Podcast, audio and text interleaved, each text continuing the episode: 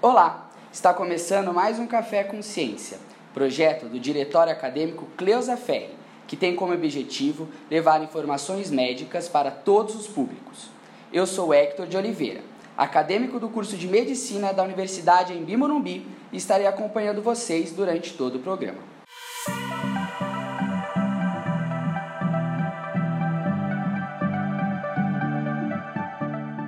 Ao meu lado está minha colega Beatriz Risque, aluna de medicina da T5. Tudo bem, Beatriz? Tudo certo com você, Hector? Estou bem também. Você pode apresentar as outras pessoas que compõem o nosso bate-papo hoje? Nós estamos com a Mariana, psicóloga e docente aqui da Universidade de AMB Morumbi.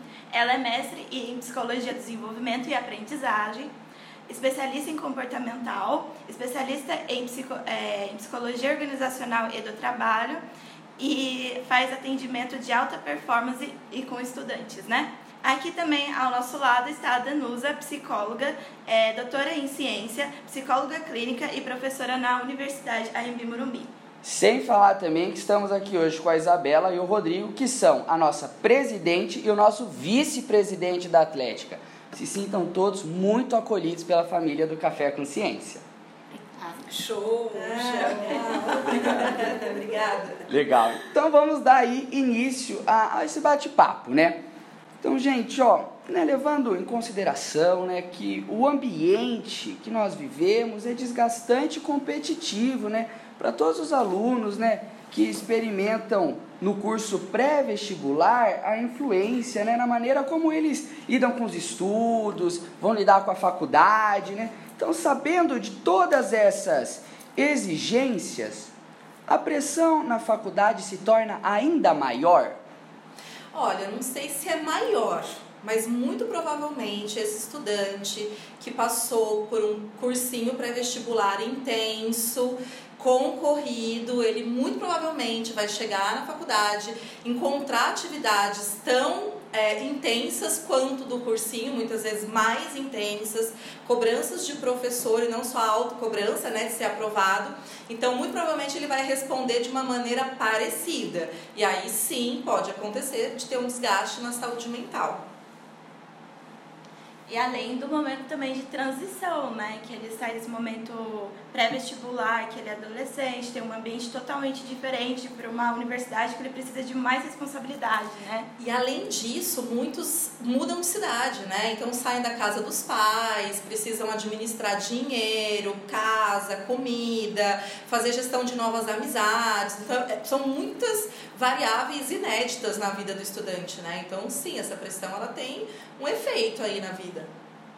É, e até levando um pouco em consideração né, a parte dos projetos extracurriculares que nós estudantes de medicina, né, nós possuímos, uma rotina que muitas vezes até passa né, do cursinho, a gente sabe que o cursinho também é integral, né, mas talvez não tenha tantas coisas extracurriculares que a medicina oferece para gente. Isso interfere até essa mudança, esse maior tempo, interfere até quando e de quantidade na saúde mental desses estudantes. Pessoal, quero começar agradecendo a oportunidade de estar aqui com vocês, parabenizar pelo projeto. É, acho que tem vários eixos para a gente refletir sobre essa questão. Vou começar falando da questão do, do discurso da produtividade e da positividade. E o que, que acontece? A gente está funcionando de um jeito como se a gente fosse máquina, como se a gente tivesse que cumprir verdadeiros checklists antes mesmo de entrar para a residência, como pré-requisito para isso. E, e a, a, reflexão que a gente precisa fazer é, é a seguinte: essa corrida vai nos levar para onde? E aí, o que, que eu deixo como sinal de alerta para você, estudante de medicina, para você que está nesse percurso da residência, enfim. O limite dessa situação é o seu sofrimento. Se você percebe que você está num sofrimento psíquico ou que você já começou a fazer automedicação, e seja simplesmente o uso de estimulante, já é um sinal de alerta para parar para pensar como que você está funcionando dentro desse sistema de atividade extracurricular, de um currículo puxado, é onde isso vai te levar. É, aí você entrou numa questão que a gente ia abordar também, né? Até que ponto né, a autocobrança do estudante é saudável? Até não gerar prejuízos para esse estudante, prejuízos sociais, intelectuais, físicos. É, a autocobrança ela é importante quando ela vem junto com a generosidade. Quando você percebe que você está fazendo um bom trabalho, você observa as evidências desse bom trabalho, desse, desse estudo, aí ok, você está buscando uma melhoria contínua. Agora, quando a autocobrança vem junto com culpa, quando nunca é suficiente, estou sempre errado, estou sempre menos, aí vale a pena procurar um profissional especialista para cuidar de você. Mari, essa reflexão que você trouxe, eu acho tão importante para a gente pensar na seguinte ideia. É, a autocobrança, ela, quando ela entra com uma comparação com outras pessoas, isso realmente não é legal. Mas eu entendo que uma autocomparação de você com você mesmo, você como parâmetro, aí pode ser é, interessante, lembrando desse olhar de gentileza, desse olhar compassivo direcionado para você mesmo. Mas pensar assim, e aí fica essa reflexão para você que está ouvindo a gente agora. Pense em quem você era quando você estava no seu primeiro semestre de medicina, ou quando você entrou como R1. Você já percorreu o percurso. O que, que foi transformando em você para além da perspectiva acadêmica? É, acho que isso é uma reflexão para você ir é, vendo se está valendo a pena ou não, para além do currículo. Hum. E vocês acham que é, esse tipo de comportamento, né, durante a universidade, eles podem trazer algum reflexo na profissão do médico, né, ou em qualquer profissional da saúde? Sim, com toda certeza. Até estava comentando antes da gente iniciar né, a, a gravação que eu atendo muitos profissionais da área da saúde, né? Muitos médicos e médicas e o efeito dessa autocobrança, ele tem desdobramentos até muito tempo de formado, né? Muitas pessoas não se sentem ainda preparadas, seguras para lidar com demandas que elas estão habitualmente lidando, né? Então é interessante a gente olhar para essa autocobrança com uma maneira mais gentil mesmo. Nem Olha, acho que a palavra autocobrança, ela tem um teor aí de, de busca, né? Meio de castigo, assim. Talvez a gente possa olhar para um objetivo específico, então para onde eu estou indo, que tipo de profissional eu quero ser, quais são as habilidades que eu quero desenvolver aqui ou, e né, praticar na minha profissão e fazer uma análise desse processo. Então, a análise da sua prática é mais interessante do que uma autocobrança né? de perceber se você está no caminho que você está promovendo para si mesmo. Eu iria mais para esse lugar, né? Isso ajuda você chegar lá mais na frente, numa residência, numa especialização, liderando uma equipe, com mais tranquilidade de exercer a sua profissão. Uhum. E como que a instituição, né, os professores, eles podem auxiliar esses estudantes, né, é, durante esse caminhar universitário? Essa reflexão é bem oportuna, porque cabe aí a reflexão para a gente pensar todo um sistema é, dentro da, da formação, é, especialmente a formação médica, né, que a gente sabe que realmente é bastante difícil. E, mas a gente está falando de um tema complexo, né? Relações de poder, a gente está falando de hierarquia, a gente está falando de, de várias questões delicadas que estão aí em jogo e que mexer numa peça dessa implica em mexer em ego, implica mexer em questões estruturais. Mas cabe aí essa reflexão. É, estávamos conversando agora há pouco sobre exatamente isso, o quanto que a gente vai reproduzindo, repetindo modelos de relacionamento que são disfuncionais. E o quanto que cabe aí é, vocês, como estudantes, como futuros residentes, e é, solicitando mesmo um tratamento é, que seja mais adequado, para dizer o mínimo. Porque o que, que a gente está falando? O quanto que as relações institucionais estão produzindo adoecimento psíquico. Né? Então, a, a mudança tem que ser institucional, ou seja, pauta coletiva, reivindicação coletiva tem que partir de mobilização dos estudantes. Seja pela forma que for, por meio de coletivos, solicitações de ligas, mas nunca coloca essa solicitação no plano do individual. Vai como grupo para a pauta ter mais força. Uhum. E vocês teriam algumas dicas, né, para dar, por exemplo, para esse estudante que tá, que percebe algum tipo de sofrimento, né, psíquico durante a universidade? Eu gostaria que ele reconhecesse esse sofrimento, entendesse que isso é mais comum do que ele imagina e que ele pode pedir ajuda, que isso faz parte do processo, faz parte do processo de formação mesmo, né? Isso não é considerado uma fragilidade de um ser. Inclusive, os estudos mais recentes aí sobre saúde mental e desenvolvimento profissional, essa combinação, né, trazem a ideia de vulnerabilidade, assim, do quanto o profissional ele precisa aprender a lidar com a sua vulnerabilidade para então ser mais forte no ambiente profissional e ter uma atitude é, mais ativa mesmo dentro desse, desse ambiente, né?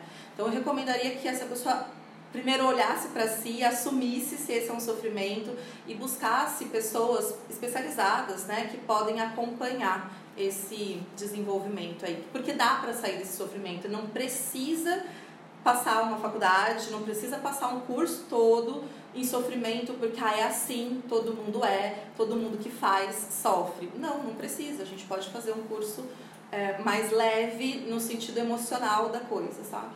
E como que o aluno, né, a pessoa, ela pode identificar o sofrimento? Porque a gente veio da pandemia, né? A pandemia onde a gente ficou sozinho dentro de casa, a gente se isolou, então a gente com a gente mesmo, a gente acaba se acostumando com o que a gente tem dentro da gente. Como parar de ser acostumado e perceber, opa, isso é um sofrimento. Essa reflexão é, fala muito, Hector, de uma proposta que é muito na linha de tudo que a gente está conversando, que é parar para pensar nas nossas práticas e parar para pensar na gente mesmo. Notem que a gente já conversou aqui sobre, olha, vamos pensar como é que está sendo a relação com a instituição, como é que está sendo a relação quando eu chegar lá no, no internato, na residência. A gente está falando assim que a chave é parar para pensar, né? Então, o, acho que a, a pegada aqui é parar para pensar como que eu estou me sentindo hoje. E isso não é tão simples da gente fazer. A gente está falando de sair do piloto automático e, e buscar nomear sentimentos, nomear afetos. Esse é o primeiro passo para começar a perceber, se perceber. Mas eu gostaria de fazer um complemento, pensando na questão do adoecimento psíquico, que a Mari trouxe de uma forma bem interessante, que é a seguinte. Vamos supor que você, a estudante, se perceba, fala, putz, tô deprimido, não tô legal, eu não era assim. Esse não sou eu, eu não era assim. Vou procurar ajuda. E aí você vai procurar, por exemplo, os núcleos de apoio psicopedagógico da sua instituição. Eu imagino que todas as faculdades de medicina atualmente devam ter um serviço especializado para a saúde mental do estudante. E aí, o que, que eu quero refletir com você? Vamos supor que você foi diagnosticado com um transtorno de ansiedade generalizada, ou eventualmente com um transtorno depressivo maior, ou com burnout, enfim. E você precise passar por uma psicoterapia, por um tratamento farmacológico. Como que é passar por isso? E a reflexão que eu quero fazer é a seguinte: todo esse arsenal que a medicina está trazendo para gente é para promover recuperação, para a vida voltar a ser boa para voltar a ter qualidade de vida. Então, eu não espero menos do que isso quando você faz um tratamento com um bom psicólogo e um bom psiquiatra. Então, qual é a reflexão que eu estou querendo trazer? Adoecer psiquicamente não é uma sentença, putz, não é um estigma, é desconstruir essa ideia para voltar a botar autocuidado na, na mesa. Acho que assim, muito vem também dos hábitos. Você falou do Covid. A gente ficou preso em casa, trancado onde a gente perdeu o hábito de uma academia, de fazer uma atividade física, perdeu o hábito de conversar com outras pessoas. Eu mesma, posso dizer por mim, comecei a lidar com situações sozinha. Esquecer que eu posso falar com meu amigo próximo, com a minha família, posso falar com uma psicóloga. Então acho que é tudo questão de hábito, a gente voltar, como você disse, que a vida é boa e que a gente tem maneiras de fazer essa vida melhorar. Desde que seja farmacológico, não tem problema. São recursos para fazer a recuperação e a gente, como o Hector tinha falado, voltar a sentir de novo a vida, o que muita gente perdeu, infelizmente, por conta de todo o isolamento que trouxe a pandemia. Por isso que eu acho que criar novos hábitos, criar hábitos bons como exercício, vão trazer muita coisa boa para essa nossa saúde mental. A pandemia, ela nos privou de muita coisa, nos privou de, de muitos né, tecnicamente falando, muitos reforçadores poderosos. Uhum. Então, para a gente voltar a acessá-los, a gente vai precisar se expor. E se expor aos poucos, porque a gente ficou tão privado que se expor de uma vez pode é, deixar essas pessoas que estavam mais fragilizadas, né, quebradas, trincadas, usando aqui entre aspas, né, uma analogia. É, se expõe aos poucos aos lugares onde você se sente mais confortável.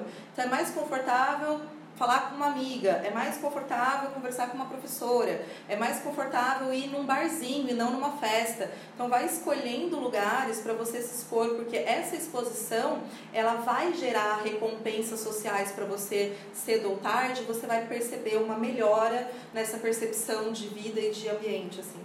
É, e entrando nisso, eu acho que a pandemia trouxe pra gente é, a gente desacostumou a viver num coletivo e eu acho que a, o esporte ele pode recuperar isso dos nossos alunos é, e de todo mundo.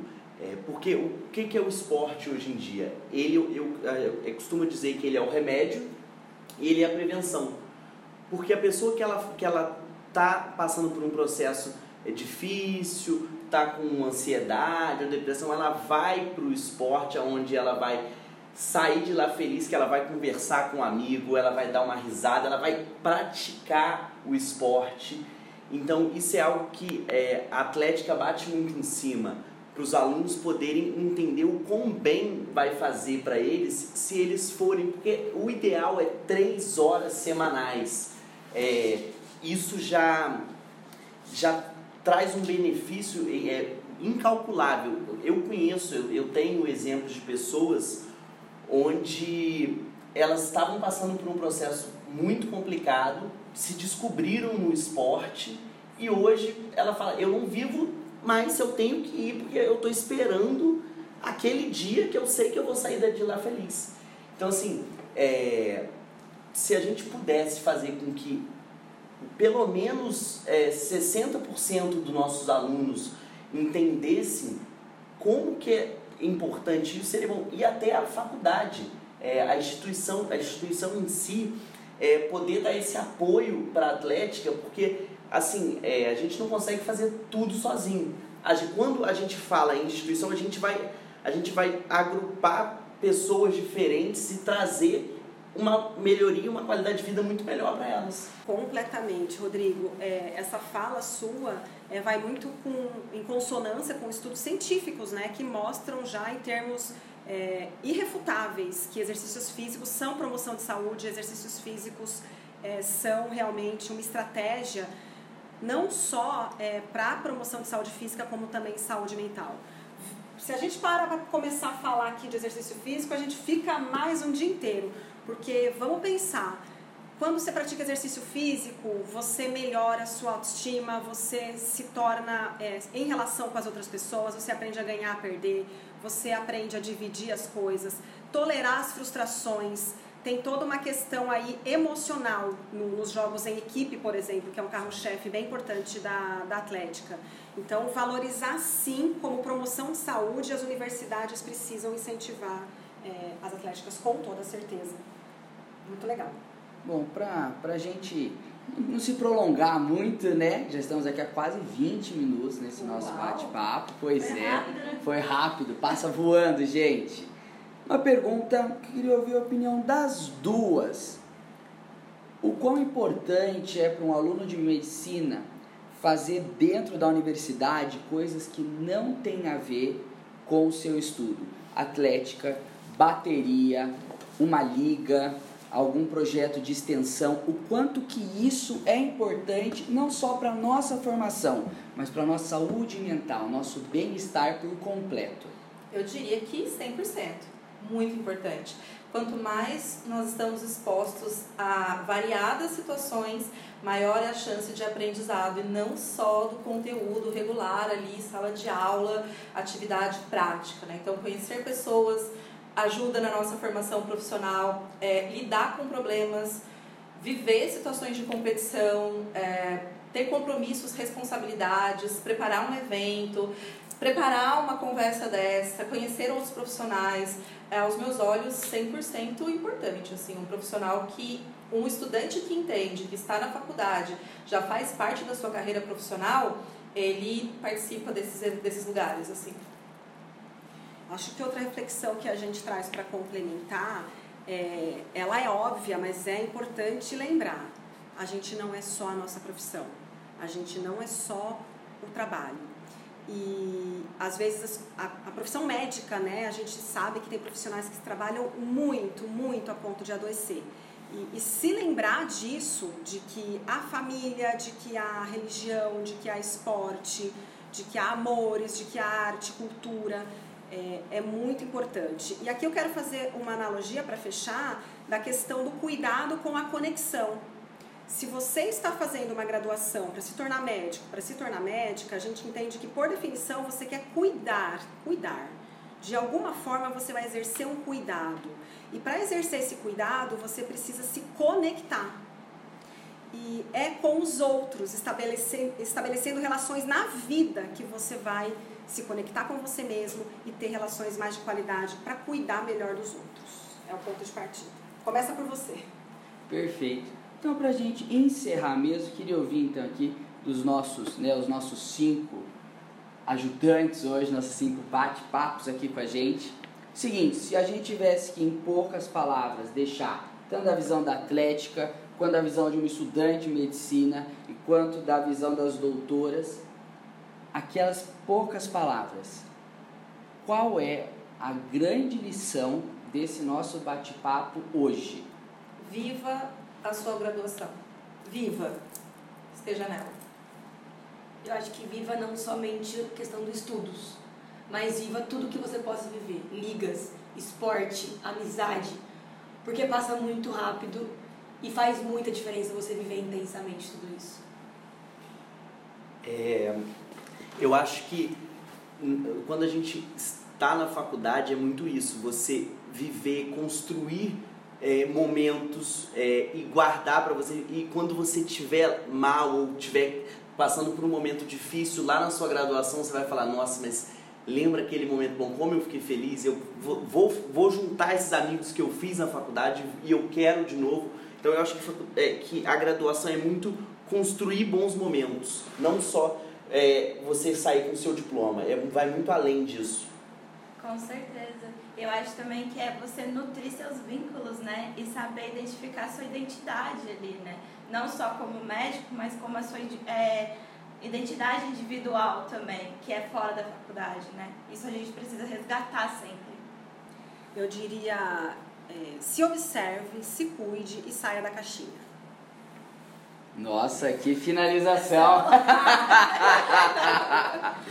então é isso, gente. Em nome da família Café Consciência, queria agradecer a todos vocês, então a doutora Mariana, a doutora Danusa, agradecer a Isabela e o Rodrigo por fecharem junto com o nosso DA, parceria um com a Atlética, e agradecer a Bia, minha nova parceira aqui de podcast, foi muito bom, Bia, muito obrigado. E obrigado a vocês que nos ouviram, e espero que, além de ter tocado o coração de vocês com as nossas reflexões, vocês possam estar saindo ser humanos melhores do que no começo dessa conversa. Muito obrigado a todos que participaram e a todos que ouviram. Forte abraço. tchau. tchau. tchau, tchau.